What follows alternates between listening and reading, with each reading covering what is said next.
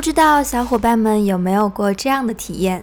平常家里的冰箱总是被各种水果、蔬菜堆得乱七八糟，经常会因为食材太多忘了吃，最后只能丢掉。谁说冰箱只能乱糟糟的？今天点子 Queen 就来介绍一些冰箱收纳的方法，还自己一个清爽整洁的冰箱。首先，我们要明确冰箱收纳的三大原则：第一是食材保鲜，第二是拿取方便，三就是操作和维护都要简单。明确这三点之后，收纳正式开始。第一步是冰箱的基础清洁，因为冰箱内温度低、湿度大，很容易滋生细菌。平时拿取食物的时候，也有可能会不小心撒上食物的残渣、酱渍等等，影响箱内的卫生。所以，冰箱搁板、抽屉、收纳盒等都应该定时清洁，才能从源头保证我们的食品卫生。当然，冰箱的彻底清洁两到三周进行一次就好，这是冰箱收纳的基础。第二步是认识食材，根据各自的特性进行分类。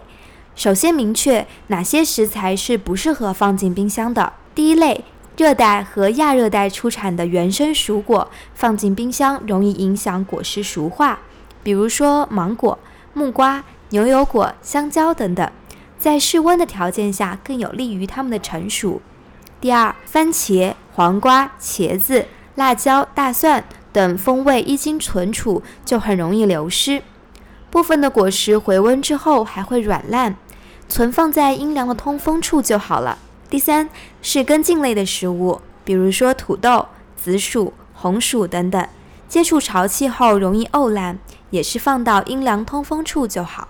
第四类是干货。坚果类的食材，如果受热、接触光线和湿气，会容易酸败，因此最好先盛放到不透光的瓶子里，摆放到低温的环境里。那么，除去刚刚说到的四类食材之外，一般常见的蔬菜都需要密封保存在冰箱当中，来减少水分的散失。但是，因为这些蔬果还是会呼吸的，那要排出二氧化碳和水，所以需要提前加垫吸水材料。比如说厨房纸，或者使用牛皮纸袋等等的收纳工具。那如果条件 OK 的话，蔬菜最好能竖着放在冰箱里，而新鲜的香草最好用厨房纸松散的包起来，再放进收纳盒或者牛皮纸袋，摆放到冰箱当中，避免水分散失和风味的流失。好的，这边给大家一些食物保存的小妙招。第一，前面的食物分类仅供参考。具体不准的话，可以小伙伴们到网上查一下。第二，如果说空间收纳场所是有限的，也可以根据自己的实际情况进行调整，但是可以参考着不同的食材特性，先吃掉那些不易保存的。第三，蔬果有磕碰或者发霉的，应该立刻的食用完好部分或者丢弃，不可以放在冰箱当中。另外，蔬果也不应该受到物理的压力，所以无论是失手摔到地上，还是收纳盒中多种食材间的相互挤压，都应该尽力避免。第四，蔬果不要预先清洗或者切块，虽然吃起来方便，但是非常的破坏保护层，变质腐烂。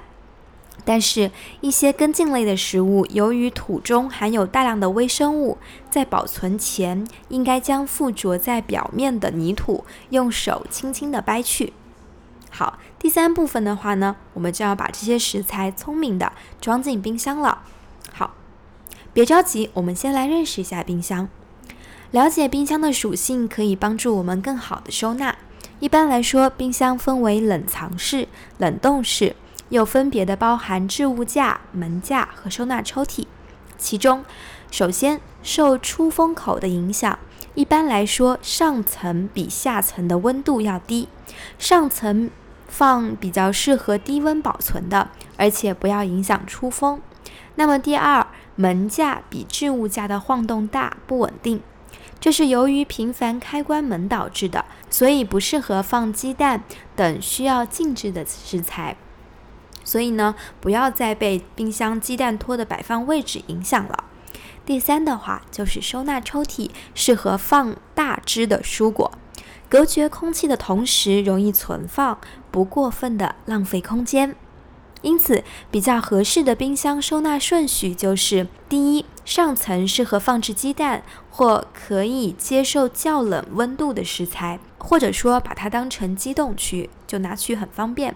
那么第二的话，就是中下层放一些方便食品和蔬菜、香草、水果等等的。